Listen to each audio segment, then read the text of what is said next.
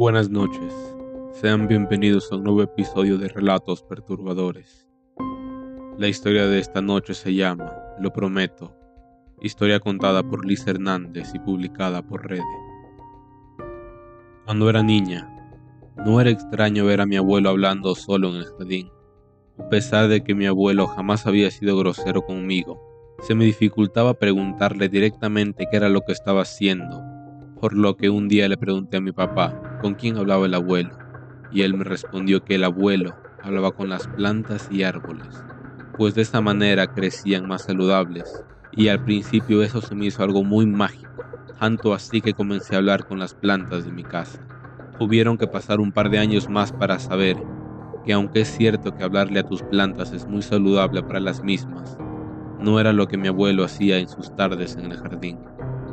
Recuerdo que una tarde de invierno le dije a mi abuela que a mi abuelo realmente le gustaba hablarle aquel naranja, aunque se viera así de marchito por el invierno. A lo que mi abuela, algo extraña, me miró y me dijo que mi abuelo no estaba charlando con ninguna planta. Creo que yo le devolví una mirada aún más confundida, pues sonrió un poco y me dijo que mi abuelo estaba charlando con su amiga, Ana Ibarra. Eso me desconcertó aún más, pues en el patio no había nadie más que mi abuelo. Le pregunté a mi abuela quién era Ana Ibarra y ella me dijo que una amiga de la infancia de mi abuelo, solo que solamente él la podía ver. En ese momento pensé que mi abuelo estaba loco. Yo había tenido un amigo imaginario a los cuatro años y cuando cumplí seis, yo misma sentí que ella estaba muy grande como para tener un amigo imaginario. Supongo que mi abuela notó esto en mi rostro, pues de inmediato me dijo que no era imaginaria, solamente que no cualquiera podía verla. Me dijo que en este mundo había personas extraordinarias que podían ver cosas que la mayoría no podíamos ver, y que muy a menudo las personas con estabilidad solo la rechazan e ignoran. Sin embargo, otras como mi abuelo la aceptan y aprenden a vivir con ella.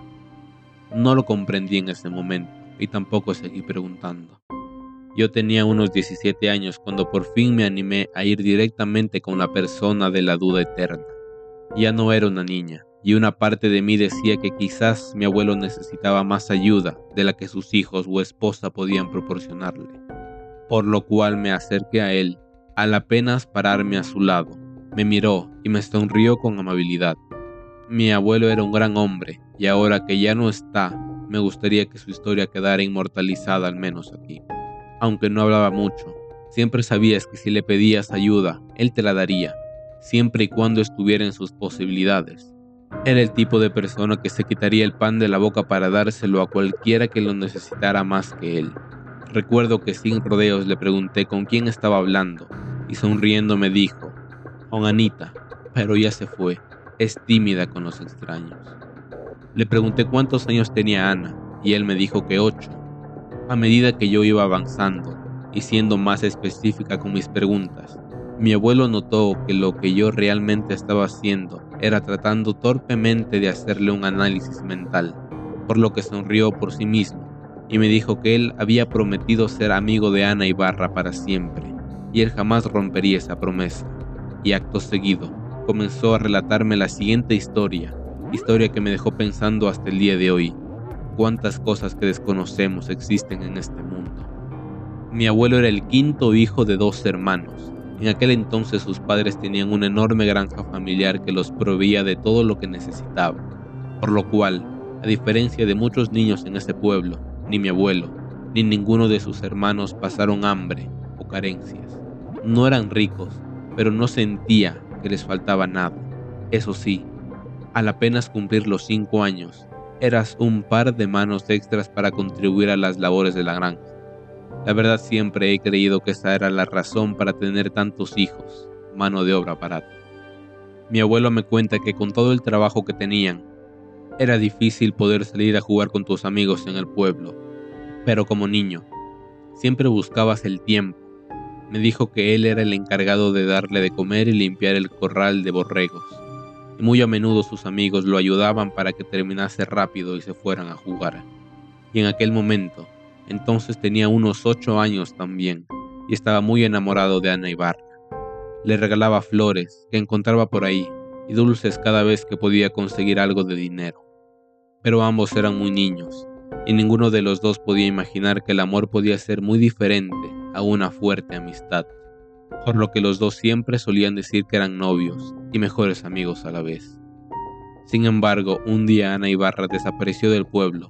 Obviamente todo el pueblo la buscó por varios meses, pero era como si se le hubiera tragado la tierra, y nadie en el pueblo sabía qué opinar al respecto, pues todos se conocían, no creían, o más bien querían creer, que había alguien tan enfermo en el pueblo como para hacerle daño a una niña, y tampoco habían visto a ningún extraño rondando el pueblo. Mi abuelo dice que se puso muy triste por casi un mes entero, en el que no quería salir a jugar ni comer, pero eventualmente empezó a intentar retomar su vida, aunque siempre soñaba con la idea de que volviera a ver a Ana y Barra en el pueblo y volverían a jugar juntos. En el pueblo comenzaba a haber muchos rumores de lo que le pudo pasar a aquella niña. Unos decían que lo más probable era que se hubiese caído a la barraca o al río. Unos cuantos más eran más fantasiosos y decían que Ana había sido raptada por brujas y ahora ella era un aprendiz de bruja o algo así. Pienso que todo el pueblo tenía algo que contar sobre aquella niña desaparecida. Todos, menos mi abuelo. Él quería recordarla como aquella niña que siempre le decía lo mucho que deseaba salir de ese pueblo y conocer todo el mundo. Y en su mente infantil, mi abuelo esperaba que donde sea que estuviera, Ana lograra todo lo que soñó. De esta manera los días pasaron y la rutina de mi abuelo comenzaba a regresar Incluso en el pueblo cada vez se escuchaba menos el nombre de Ana Ibarra. Mi abuelo dice que en una tarde se animó por primera vez desde que Ana desapareció a salir a jugar con los niños del vecindario, así que, en cuanto terminó sus labores de la granja lo hizo. Estaba jugando a las escondidas y no tuvieron ningún problema con incluir a mi abuelo. Él corrió a los alrededores para buscar el mejor lugar para ocultarse, cuando de repente Vio una especie de refrigerador industrial. Estaba en muy mal estado y por más que lo intentara no podía recordar a alguien del pueblo que tuviera algo como eso, debido a que ese refrigerador debía ser de la ciudad. Sin embargo, le pareció extraño que alguien hubiese conducido tanto tiempo con esa cosa, solo para tirarla en el pueblo. Mi abuelo decidió no pensar mucho en eso, debido a que era un escondite perfecto, y si lograba atrancar la puerta por dentro pensarían que estaba sellado y no lo buscarían ahí. Por lo que sin pensarlo mucho entró en el refrigerador, cerrando la puerta, sin saber que una vez cerrada, abrirla por dentro era simplemente imposible. No lo notó en el momento, de hecho, por lo que recuerda, se reía un poco al haber encontrado un escondite tan perfecto. Sin embargo, la sonrisa se le borró a los pocos minutos, estaba muy oscuro ahí dentro, y sus ojos no podían acostumbrarse a la oscuridad. Y eso no era lo peor. Parecía que el aire que había dentro se estaba acabando. Mi abuelo intentó empujar la puerta para salir, pero no lo consiguió. Comenzó a intentarlo con mucha más desesperación, pero no importaba lo que él hiciera, simplemente no era capaz de abrirla. El pánico comenzó a apoderarse de él, pero no importó lo fuerte que gritó por ayuda, nadie fue a su auxilio. Mi abuelo me cuenta que aún a sus ocho años comenzó a hacerse a la idea de que él no saldría vivo de ese lugar. Dice que comenzó a rezar, no para que lo sacaran de ahí, sino para poder irse al cielo, cuando de repente escuchó un sollozo. Al principio creyó que era uno de sus propios quejidos, pues aunque sabía que iba a morir, eso no significaba que no le diera miedo. Pero rápidamente se dio cuenta de que no eran suyos, esos sollozos provenían detrás de él pero por alguna extraña razón no le dio miedo. Algo en ellos sonaba familiar. Trataba de recordar de dónde los había escuchado, cuando una voz lo llamó por su nombre. No tenía que seguir pensándolo. Esa era la voz de Ana Ibarra. Le preguntó si era él, y mi abuelo le dijo que sí, y también le preguntó dónde se había metido todo este tiempo, que todos en el pueblo la estaban buscando. La niña al principio no le respondió, le preguntó a mi abuelo si traía algo de comer consigo, pues tenía mucha hambre. Mi abuelo le dijo que no tenía nada, pero cuando salieran, seguro sus padres le darían algo de comer. Mi abuelo dice que hasta ese momento recordó que estaba encerrado y que no podía salir. Además, comenzó a caer en cuenta de que para estar hablando con Ana, ella debió estar ahí antes de que él entrara, y él no había visto nada al entrar. Sin embargo, Algo dentro de él estaba tan emocionado por volver a hablar con su amiga que eso pasaba a segundo plano. Mi abuelo le propuso a Ana tratar de empujar la puerta juntos, pero Ana parecía no tener interés en hacer eso. Tomó la mano de mi abuelo. Dice que se sentía muy fría y huesuda, como si no tuviera pulso alguno, y le dijo, ¿Me prometes que siempre seremos amigos? Mi abuelo estaba algo extrañado por eso, pues era más que obvio que siempre serían amigos, pero ante la insistencia de aquella niña, le respondió que le prometía siempre ser su amigo, pensando que de ese modo Ana estaría feliz e intentarían empujar la puerta juntos. Sin embargo, en lugar de eso la niña volvió a decirle otra cosa. Ahora tú tienes que irte, pero prométeme que le vas a decir a mi mamá y papá dónde estoy. Mi abuelo no comprendió eso, para él era muy claro que si lograban salir serían los dos, y ella le podría decir a sus papás. Estaba a punto de cuestionarle esto cuando su amiga, aún más insistente, y al borde del llanto volvió a insistirle. Debes de decirles dónde estoy y decirles que fue Jacinto. Prométemelo, por favor. Con la esperanza de que Ana se calmara y lo ayudara a tratar de salir de ahí, le respondió que sí lo haría, que le diría eso a sus padres, y dice que fue entonces que como por arte de magia la puerta del enorme refrigerador se abrió. Mi abuelo dice que fue como volver a nacer, fue como si sus pulmones recibieran oxígeno por primera vez. Dio un salto de alegría y volteó a ver a Ana para compartir aquella felicidad con ella. Sin embargo, su amiga no estaba ahí. La buscó por varios minutos hasta que el amigo encargado de buscarlo lo vio y le dijo que era el peor jugador de las escondidas del mundo, pues en lugar de esconderse como todos los demás, estaba buscando a alguien. Mi abuelo le contó a aquel niño sobre su aventura en ese refrigerador y él como había estado con Ana. Sin embargo, su amigo no le creyó. Aquella noche mi abuelo volvió a su casa demasiado contrariado sobre lo que había vivido en aquella tarde. Se preguntaba a sí mismo si se había tratado de algo real o si tal vez había sido algo que su corazón deseaba con todo el alma y como estaba a punto de morir, su mente se lo había concedido. Sin embargo, no podía sacarse de la cabeza lo que había sentido y todas las promesas que le había aceptado a Ana. Así que cuando temía que los padres de su amigo se enfadasen y le dijeran a los suyos que su hijo estaba inventando mentiras sobre la desaparición de Ana, decidió que debía comportarse como un hombre y cumplir con la promesa que había jurado cumplir. Al principio no le creyeron, pero él insistió. Dijo que Ana estaba en el refrigerador, pero no se atrevió a decir quién le había dicho a Ana que lo hizo porque en su mente infantil él creía que si era verdad que Ana estaba ahí, entonces ella estaba viva. Mi abuelo dice que les estuvo insistiendo por días, que incluso sus padres le habían pegado y le habían dicho que dejara de inventar mentiras y que no se volviera a acercar a los padres de Ana. Y aunque mi abuelo tenía miedo de que le volvieran a pegar, aún así siguió insistiendo. Hasta que hartos por la insistencia de mi abuelo, los padres de Ana fueron hasta el refrigerador al principio, como era de esperarse, no vieron nada. Inspeccionaron muy bien el refrigerador, aunque la verdad no es que tuviera mucho que ver, por lo que estuvieron a punto de irse.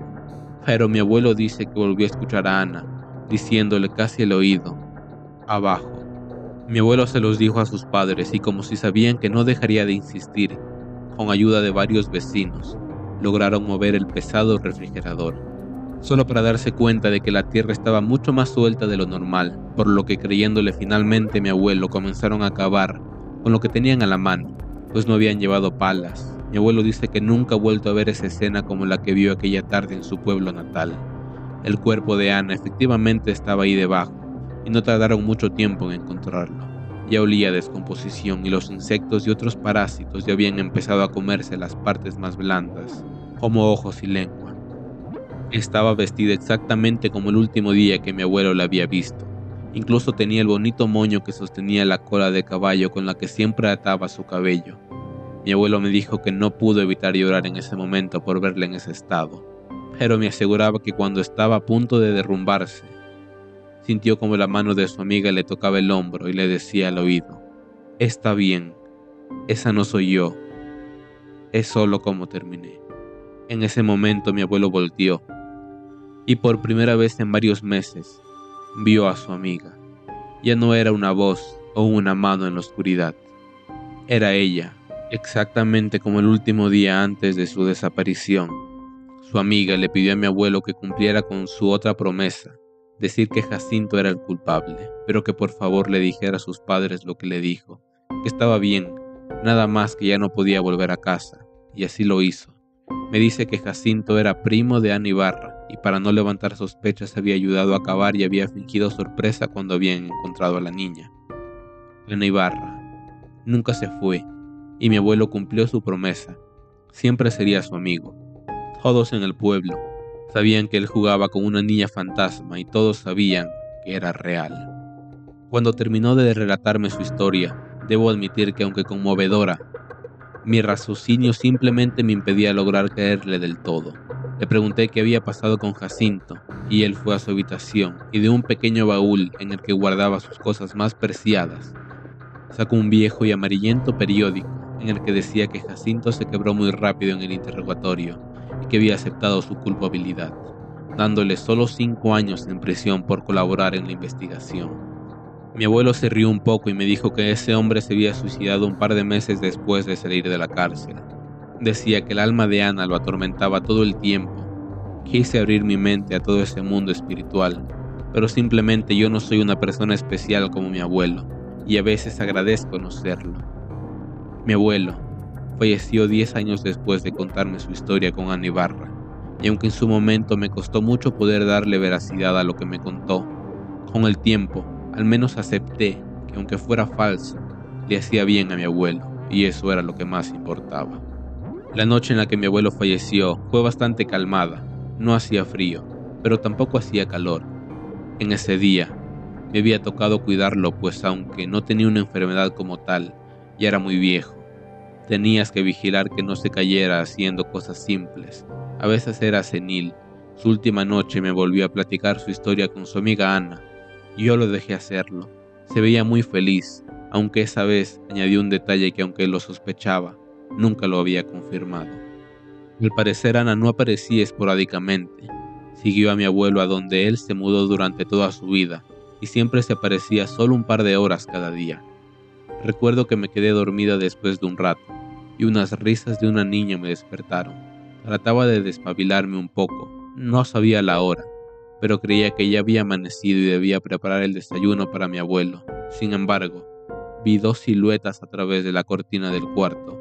Una era una niña y la otra era la silueta inconfundible de mi abuelo. Estaban tomados de la mano y ambos reían. Recuerdo que me peñisqué el brazo pensando que era solamente un sueño, pero no era así. Rápidamente volteé a la cama de mi abuelo. Su cuerpo estaba ahí, pero no estaba respirando, y no parecía tener ya ningún signo de vida. No supe qué hacer. Nada más me quedé sentada en la cama viendo cómo ambos se alejaban. Me gustaría decir que me despedí, pero no fue de ese modo. Solo me quedé congelada. Supe que se había ido. No me pregunté cómo, únicamente lo sabía. No sé si Ana Ibarra se quedó todos esos años esperando a mi abuelo para irse juntos a donde sea que vayan las almas, o si ambos sigan vagando por la casa. Solo que no puedo verlos. Lo único que sé es que mi abuelo cumplió su promesa hasta más allá de su muerte.